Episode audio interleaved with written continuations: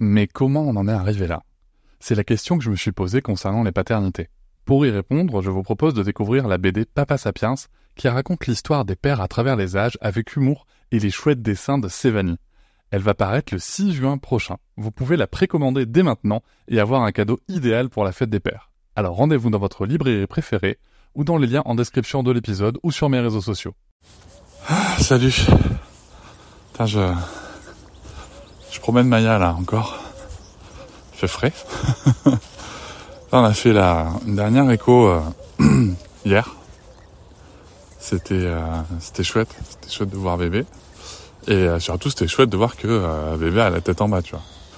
Ça c'était ça ça fait du bien. C'était c'était marrant parce que tu vois avec avec Noëlla on se disait c'est la première écho si tu veux dont on ressort en se disant qu'il n'y a pas de problème quoi. Parce que je sais pas si tu te rappelles mais les autres échos, il y avait toujours un truc à vérifier, euh, un, examen complémentaire à passer. Et là, vraiment, on est allé à cet écho en toute décontraction, euh, en se disant juste, allez, c'est, c'est, un moment de rencontre avec bébé euh, en visuel, tu vois. Et, et c'était chouette. Ça fait du bien de, se dire, ok, ça y est, c'est bon, quoi. Maintenant, on va on va juste gérer la suite tranquillement, bébé à la tête en bas, ça va se passer comme sur des roulettes et, et c'est bon parce que cette grossesse est commencé à être, tu vois, par rapport à celle de Sarah, forcément je compare, tu vois, mais commençait à être chiant et puis surtout hyper médicalisé, quoi. Donc c'était, euh, c'était pas spécialement notre souhait.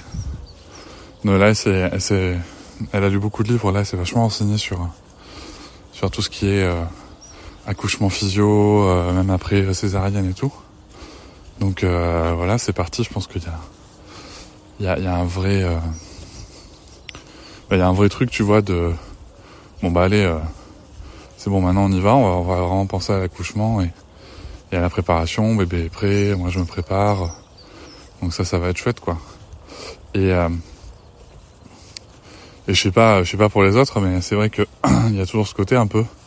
Bon ben ok. Et moi, je fais quoi, tu vois, tu sais, pour les darons, tu vois.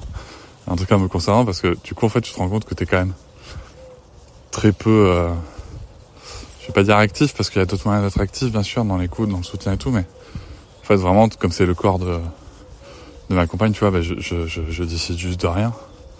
Et euh, c'est, euh, c'est vraiment des rôles intéressants, je trouve, pour, euh, ben pour, pour, pour lâcher prise et puis pour euh, pour repenser aussi, tu vois, ben, notre place euh, dans la société où des fois on nous demande de toujours décider, même quand c'est pas du tout nous qui sommes aux manettes.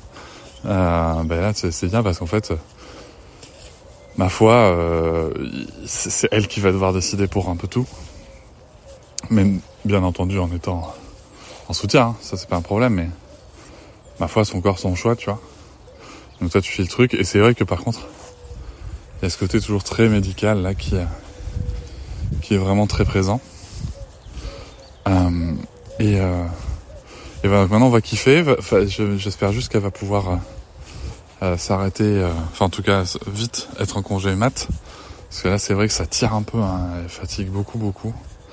La pauvre, dès qu'elle peut, elle, dort. Et je sais pas si si ça le fait à beaucoup d'autres mamans qui ont qui attendent un deuxième enfant par exemple.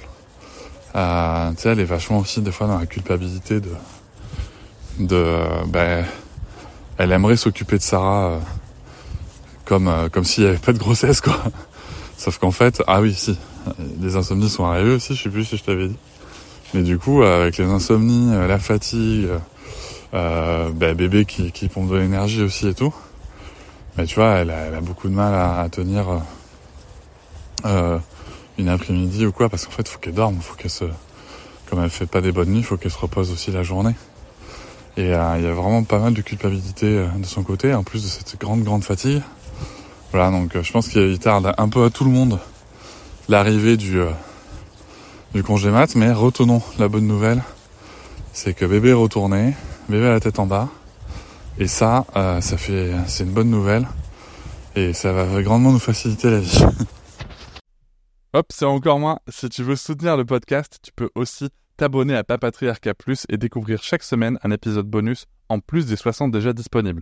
À découvrir sur tes applis de podcast comme Pocketcast, Castbox ou encore Apple Podcast. À très vite.